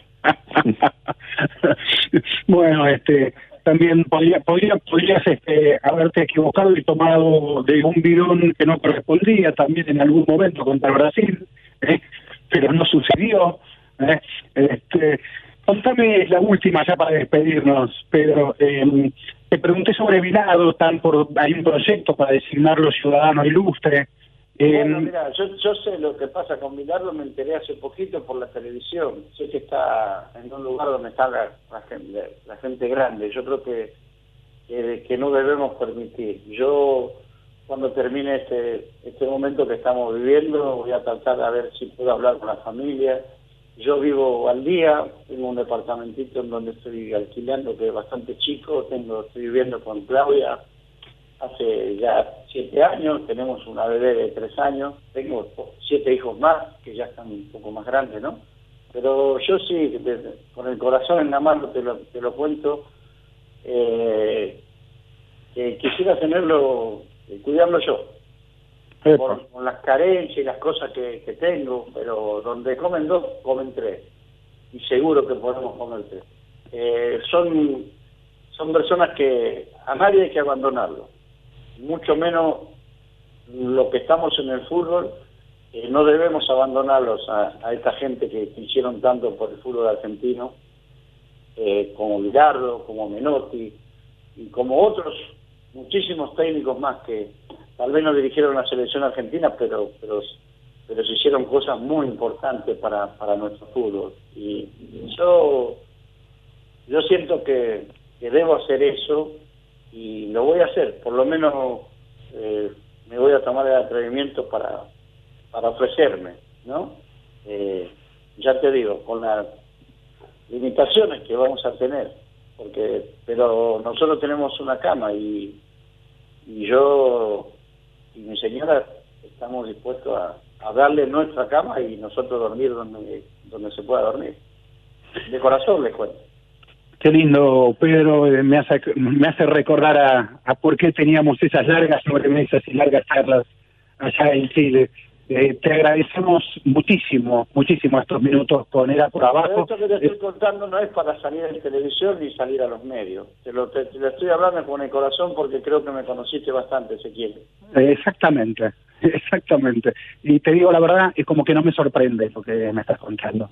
Este, te, te mando un abrazo, te mandamos un abrazo enorme ¿eh? y, y mucha suerte así con Argentino de Quilmes también. ¿eh? Dale, te mando un abrazo grande, Ezequiel. Sabes que tengo un gran aprecio por vos y un abrazo ahí a, a todos los que están ahí. Abrazo, Pedro. Abrazo grande, la seguimos, gracias. Italia 90. Venga ya a Unesa Servicentro. Con 5 estampillas y 9.000 australes, usted se lleva la camiseta del Tigre para ser uno de los 11 que estarán en las finales de Italia 90. Eso se mueve, se mueve. Magica estate. Electronic Star. Prezzi fuori gioco. Compra adesso. Segui i mondiali. Paga anche dopo. Offerta compri due, paga uno. TV Color 14 pollici con telecomando, TV Color 2 pollici cristalli liquidi tascabile, vedi tutto in ufficio, in auto, in vacanza a 550.000 lire. Videoregistratore 3 testine con telecomando, TV Color a cristalli liquidi tascabile a 740.000 lire. Videoregistratore 3 testine con telecomando, TV Color 14 pollici con telecomando a 850.000 lire. Magica estate. Electronic Star. Scelta, qualità, convenienza super. Electronic Star. Grande centro affari dell'elettronica a Rossano Veneto Vicenza. En estos días de aislamiento social es importante cuidarnos entre todas y todos. Si vos o alguien que conoces sufre violencia de género, llámanos al 144 las 24 horas, los 365 días del año. Estamos para ayudarte. Cuidarte es cuidarnos. Buenos Aires Ciudad. Italia 90. Donde están solo los mejores del mundo. Fiat.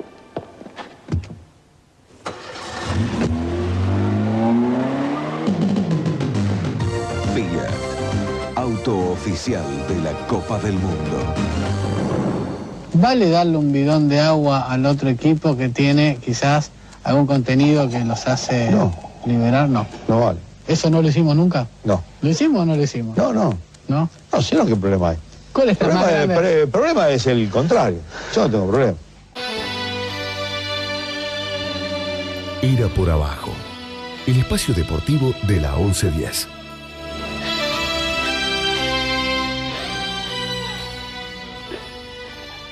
Retomamos los últimos minutos que nos quedan en Era por abajo y después de esta linda charla que tuvimos con Pedro Monzón, ¿no? Eh, Ale Wally y Andrés Burgo, eh, tenemos otra charla, eh, uno de los libros eh, más, con las crónicas más hermosas que le hizo la Italia 90, de ese mundial produce lo que produce nuestra memoria, aun cuando no hayamos levantado la copa, se llama Siamo Fuori, lo escribió hace algunos años ya José Eses junto con Federico Lisica. Y José, aquí estamos en Era por abajo. Muchas gracias por atendernos, espero que estés bien. Y bueno, te, te- te queremos hablar con vos para que nos digas vos, ¿por qué recordamos tanto Italia 90? Hola Ezequiel, hola Andrés, Alejandro, hola a todos. Bueno, muchas gracias por el llamado. Yo creo Hola, que una primera respuesta simple tiene que ver con lo analógico también, ¿no? Es el último mundial sin cable, sin tantos programas tan especializados, sin tantos comentaristas, eh, solamente con la transmisión de ATC creo que no se dio en otros canales, entonces me parece que permitió también eh, crear distintas historias o distintos protagonistas a partir del mundial tuvieron la posibilidad de contar sus historias. Por suerte también existen estos espacios para que Monzón cuente lo que contó recién. Pero me parece que hay, hay por empezar un- una primera variable que tiene que ver con que hay menos, menos material que obviamente en la- las últimas décadas. Y después hay una cuestión que romántica que hay icónica con distintas cosas, con distintos objetos o qué sé yo, la canción que obviamente que todos pensamos que es la mejor canción de todos los mundiales. Lejos. Eh, ahora, José, vos eh, eh, escribiste, como decía Ezequiel, Siamo Fuori. Y, y, y el Siamo Fuori del 94 tuvo un costado, porque fue un Siamo Fuori maradoniano de alguna manera, ¿no? Fue el doping de Diego. eh, y, y claro, el Siamo Fuori del 90 fue en la final, también con Diego llorando, no dándole la mano a Belange. Recién decía. ¿Qué características ves ahí este, de lo que se construye en las despedidas? Porque en ambas hay culpables externos para los argentinos, para los hinchas.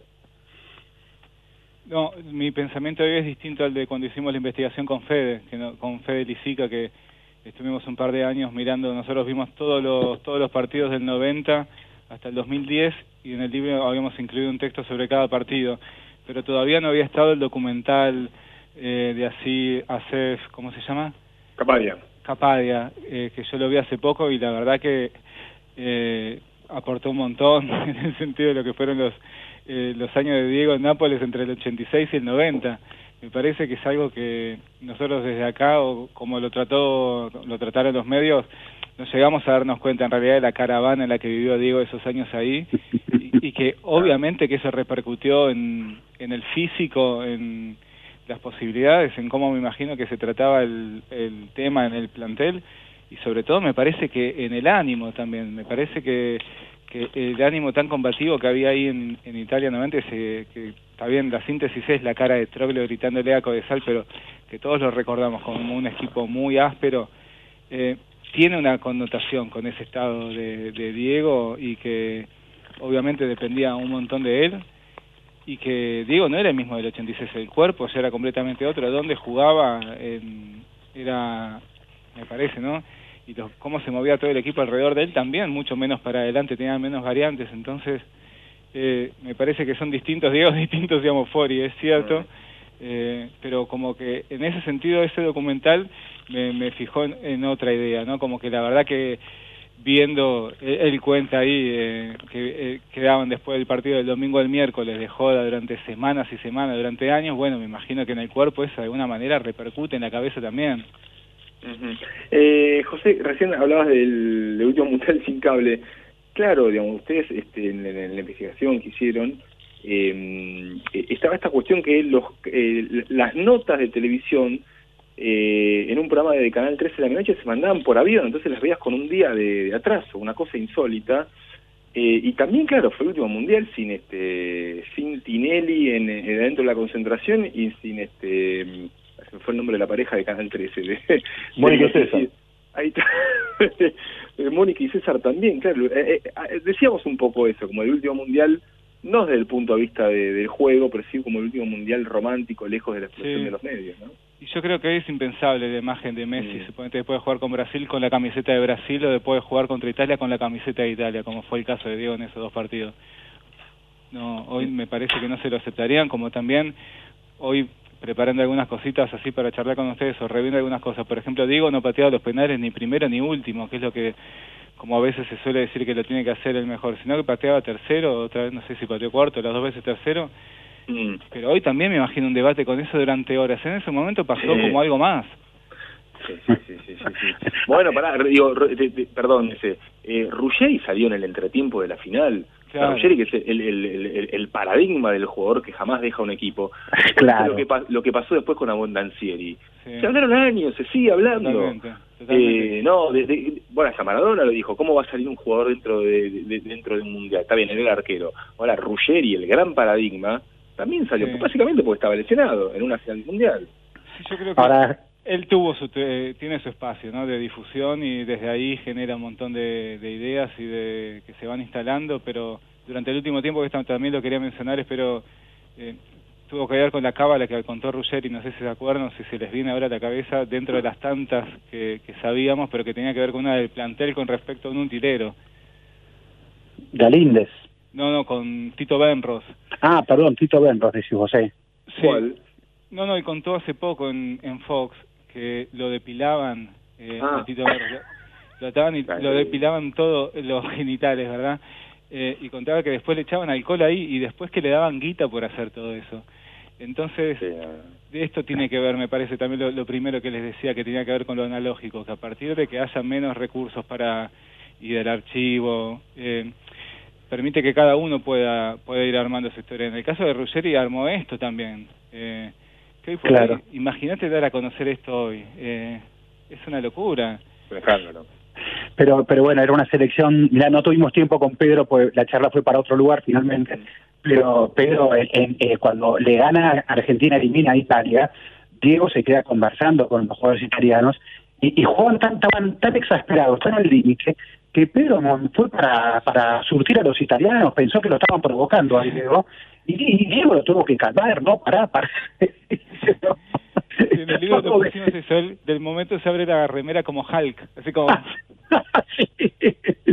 Ahora, eh, te iba a hacer una última, pero dijiste vos que, que, que habías anotado algunas cositas, entonces no querría eh, dejarte sin decir algo que te anotaste que vos crees que está nada, bueno para contarnos. Nada en especial, pero me parece que la idea que queda instalada como de llegar a la final a- de cualquier forma, de ganar de cualquier forma, o que en el Mundial tenés esta moratoria del gol que son los penales y que entonces está esa chance también, esas cosas pasan una vez.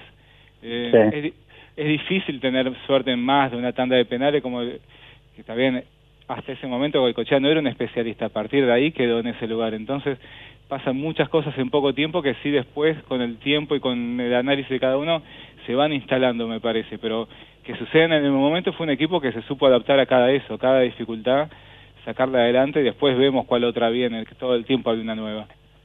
Sí, si el fútbol fuera solo belleza, eh, no sería esto que es, ¿no? Eh, eh, esta selección provocó otras cosas eh, y como nos vamos despidiendo con esto, José, pero yo creo que fue Juan Sasturaina aquel que dijo no que si esta si suerte para el fútbol que esta selección que jugaba tan mal eh, no fue campeona. ¿No? Seguro. bueno, te, te, te dejamos, José, muchísimas gracias por la charla con Era por Abajo. Por favor, gracias a ustedes por todo. Un abrazo enorme. Vemos, gracias. Era por abajo. Historias del deporte en el deporte. Se nos va el mundial. Se nos va el mundial. Eh, se nos va el mundial. Le- les propongo pegar un viaje de 30 años, no piensen mal, un viaje de 30 años en el tiempo, volver a este 2020, estado No situ- No aclare, Wolf, ya está. Sí. situación de pandemia y la vuelta al fútbol eh, de, de- de a poco en, en las ligas. Ya eh, volvió la, la Bundesliga. eh, hoy el Bayern Múnich puede ser, eh, mañana en realidad el Bayern Múnich puede ser eh, campeón de, de, de la Bundesliga. Eh, volvió la Liga Española. Eh, hoy vimos a Juventus Milan por eh, eh, nada menos que la Copa Italia. Mañana Messi va eh, a, a regresar con Barcelona Mallorca. Y yo quiero saber, ustedes, si vieron algunos de los partidos de la Liga Española y si vieron esos pixelados que se armaron en la tribuna eh, reemplazando al público local. Yo acá quiero darle un abrazo a Andrés Burgo que se quejaba de que no había eh, público en los estadios. Mucho peor es que la televisión encima te los quiera reemplazar. Yo, yo debo ser sincero, no vi nada. No, no, no. Este, tal vez mañana vea Messi. Ahí sí tengo un poco más de ganas. Eh, después el resto, no, no, todavía no me, todavía no me sensibiliza. Imagino que cuando, no, no sé si volverá a la Champions, no lo tengo muy claro. Eh, tal vez algo de la Premier. Bueno, Messi sí, Messi me interesa bastante más. Real Madrid me interesa bastante más. Pero hasta ahora no, no, yo pasé. Creo que vos, este, Ezequiel, sí estás viendo, ¿no? Estuve viendo algo, sí. Eh, hoy, por ejemplo, vi el empate de Juventus eh, y Milan. eh, y, y Milan salió como si como si hubiese jugado ayer. Estaban pero a mil los muchachos de Milan. Pegaron de lo lindo los primeros minutos. Cristiano Ronaldo erró un penal. Dybala diría que casi fue lo mejor, igual lesionado. Y Dybala fue el más clarito de, de- de la Juventus. Y tenemos el miércoles al Manchester City con el Kun, se supone, allí, y con una Premier League que a tono con estos tiempos, porque el deporte vuelve, pero el deporte vuelve en estos tiempos complicados eh, de pandemia, por un lado, y de esa otra pandemia que es el racismo. Eh, y, y la Premier League decidió que todos sus jugadores salgan este, en la primera fecha, que es el de abre el miércoles, con camisetas que dicen Black Lives Matter, ¿no? La vida de los negros importa. Es como que el deporte también toma alguna cierta conciencia de este tiempo de vuelta que le toca vivir y es muy interesante todo lo que está pasando en ese sentido, estimados. Es interesante, pero es interesante también eh, determinar si esto si esto va a ser así, ¿no? Eh, por cuánto tiempo, además, porque mientras tanto ya hay eh, eh, ya ya hay ligas eh, en Perú, Chile que están determinando ya para la- el regreso para el 31 de julio, eh, algún estadual de Brasil, Paraguay eh, también, en donde en, en el único lugar donde no hay fechas en Argentina. Sí, a, ver, una, perdón Andrés, eh, una cosita más. Eh, por un lado, si yo veo lo que pasa en esos países, no me parece serio, por un lado, que tengamos un protocolo para el fútbol, eh, cuando los protocolos para cuestiones más importantes que el fútbol tuvieron serias fallas. No escuchaba hoy en la tele alguien que hablaba del fútbol en Ecuador, que se tiene la fecha, pero la verdad, muchachos, leyeron, se enteran de lo que ha pasado en Ecuador, se enteran, leen lo que ha pasado en Brasil. Entonces, por más que me den fecha de retorno, la verdad, la verdad que eh, no me suena muy serio todo eso. Tengo entendido que la semana que viene habrá ya algún anuncio eh, más formal con la incertidumbre que implica entrenarse para qué porque no hay fecha clara de retorno de campeonato, de retorno de fútbol formal, con hinchas dibujados, con hinchas pixelados, con lo que sea en las tribunas, ¿no? Sí, y, lo que parece aún muchísimo más lejano es la Copa Libertadores, ¿no? Eh, o competencias internacionales acá en Sudamérica. ¿Qué equipo va a querer ir a Brasil, por ejemplo? Sí, pero es obvio que hacer pen- pensar hoy por hoy una Libertadores sigue siendo absolutamente irrealizable. Eh, hay inclusive, bueno, en Europa ustedes vieron que las ligas que decidieron cancelar el campeonato, como Francia, Holanda, medio medio que se arrepintieron de, de- de- de decisiones que en su momento tuvieron, consideraron precipitadas. Eh, y, y lo otro es también que saben que vuelven y saben que están con alfileres en algunos casos porque llegan a tener un caso y ese equipo va a seguir compitiendo, pero ese equipo queda en cuarentena y si de ese equipo salta un caso más, ¿qué pasa con el equipo? Lo frenamos 14 días en plena competencia.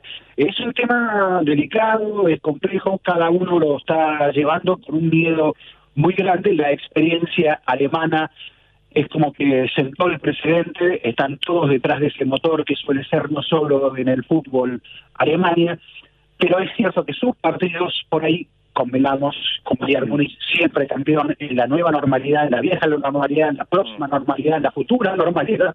Entonces hay algo ahí de la Bundesliga que también se puede observar de modo más crítico, ¿no? Bueno, yo tengo una idea, si quieren, para la Copa Libertadores. Eh, porque ¿de, de quiénes son los derechos de televisión de Copa Libertadores, eh, Fernández Murs? Los derechos de televisión, bueno, los tiene ahí la, la Fox, ¿no? Claro, ¿y de quién, y, y quién compró? Bueno, la Fox, perdón, Disney, ahora diríamos. Claro, Disney. Bueno, ya que la MLS se va a Disney y que la NBA se va a Disney y se encuarentenan ahí en el resort de Walt Disney World eh, en Orlando, bueno, que lleven la Copa Libertadores también. Y la final de la Copa Libertadores no, 2000 la final de Copa Libertadores 2018 no se jugó en Madrid. No, no, no. En la Ciudad de los Niños puede ser, sino en La Plata, ¿no? No, alguna vez un escritor español eh, eh, imaginaba al fútbol como una Disneylandia portátil, ¿no? Este, bueno, creo que lo escribió hace como 30, 40 años este escritor español, eso. Jamás se imaginó que Disney, dueña de Fox, de ESPN, eh, dueña de muchas cosas que están todavía bajo investigación algunas veces. Bueno, se le cortó a Fernández Murs, porque esto pasa en cada programa, Burgo. De- de 21 a 59. ¿Lo hace a propósito o no? No, no, no lo sé, pero para mí tiene, tiene, viste, el corte como el- el- esta aplicación en Zoom que se te termina lo... Bueno, mañana vas a ver a. Messi, eh, Burgo. Mañana lo voy a ver. Sí, bueno, operación técnica Sebastián González. Sí. La producción, nuestros amigos de siempre, Santiago Salton, Rodrigo Calegari, eh, Mauro Héroe Suárez. Un aplauso para Mauro. Sí. Noé Funqueira en las redes. Y bueno, nada, Ale, escúchame, quiero, te quiero dejar una tarea para el próximo, Dale. para vos y para ese, para el próximo Dale. viernes. Estoy viendo el presidente, me está gustando, pero claro, los especialistas son ustedes y quiero saber bien qué es ficción y qué este no es periodismo en esta serie. Próximo viernes, Burgo. Abrazos. Abrazo grande.